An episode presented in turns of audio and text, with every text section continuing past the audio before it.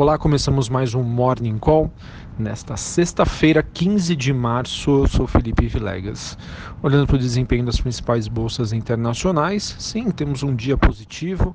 É, as ações na Ásia já fecharam no, em alta, Xangai subindo mais de 1%. Na Europa, as ações também têm aí um dia relativamente positivo, altas em torno de 0,5%. E os futuros norte-americanos também sinalizam uma abertura em alta para as bolsas lá em Nova York.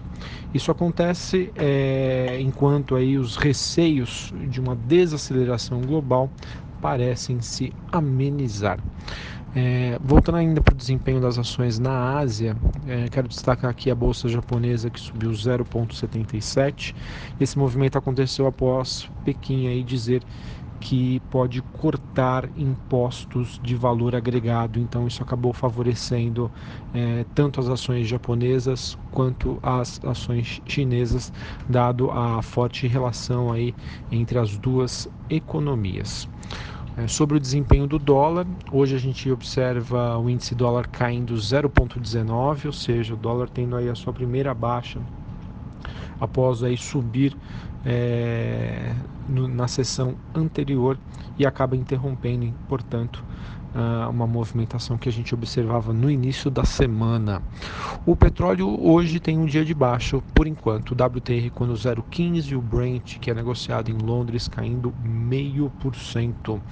Os metais em Londres têm um dia positivo e o minério de ferro fecha em alta aí é, sendo essa o maior nível em quase três semanas.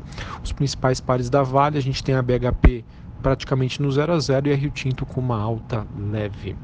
Sobre a agenda do dia, Aqui no Brasil, 8 horas da manhã, dados de GP10 de inflação e às 9 horas, volume do setor de serviços. Hoje, após o fechamento do mercado, Hermes Pardini Par de 3 divulga os seus números referentes ao quarto trimestre de 2018. Além disso, o Banco Central oferta até 14.500 contratos de swap cambial para a rolagem de contratos de abril, a partir das 11h30, mantendo o seu padrão de atuação.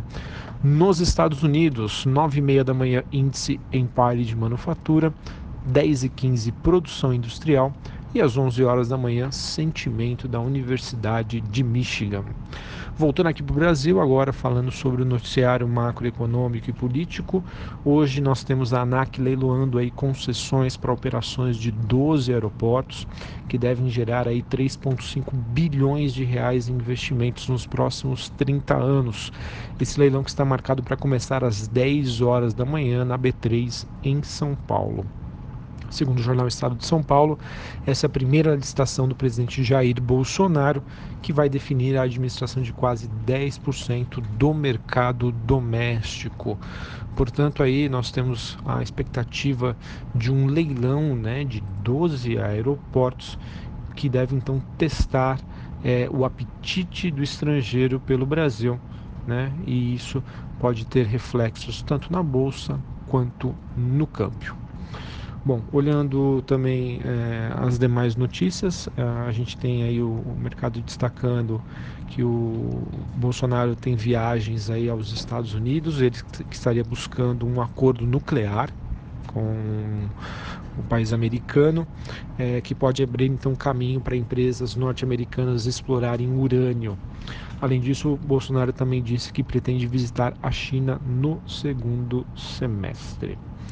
Bom, para finalizarmos aqui, falarmos sobre os destaques corporativos, tivemos várias empresas que divulgaram os seus números é, na, ontem à noite. Tivemos a Ecor Rodovias, que divulgou um recuo de quase 5% do seu lucro em 2018. A empresa de infraestrutura e logística, que teve um lucro de 375 milhões no ano passado. Tivemos a Estácio com um aumento de 52% no seu lucro em 2018, ela que registrou a cifra de 645 milhões, revertendo, portanto, prejuízo é, que ela teve no ano passado, no mesmo período. A Estácio que teve um crescimento muito forte na educação à distância. Tivemos também a, a Tupi, que teve um crescimento muito forte nas suas receitas em 2018, um aumento aí de 30%. Ela que espera crescer outra vez puxada pelo crescimento das suas exportações. Tivemos também lojas Marisa que reverteu prejuízo em lucro em 2018 a varejista de moda, então, que teve um lucro líquido de 28,3 milhões no ano passado, com queda das receitas de 4%. Mas vamos ficar atentos em Marisa, pois o, o balanço aí não, ele foi, teve um, um ajuste aí extraordinário, não recorrente, então ficou um pouco, digamos, maquiado esses valores. Além disso, a, a imprensa aí noticia a, a Azul, né, que tem a ambição aí de alcançar é, 20, 27% do mercado de aviação comercial e ela que segue forte no processo de aceleração da sua expansão de oferta neste ano. Para finalizarmos, o Valor noticia que a venda da Braskem para Leon Del Bessel segue em negociação a empresa que segue revisando aí procedimentos de controle interno para entrega do relatório 20F de 2017 e poder abrir espaço para a conclusão deste processo. Bom, então é isso. A gente tem aí uma sexta-feira relativamente positiva uh, lá fora e o mercado interno deve se apegar ao noticiário envolvendo a reforma da Previdência e noticiário corporativo. Vamos ver se a Bolsa consegue hoje forças para conseguir superar a barreira dos 100 mil pontos. Um abraço, bom pregão e bons negócios.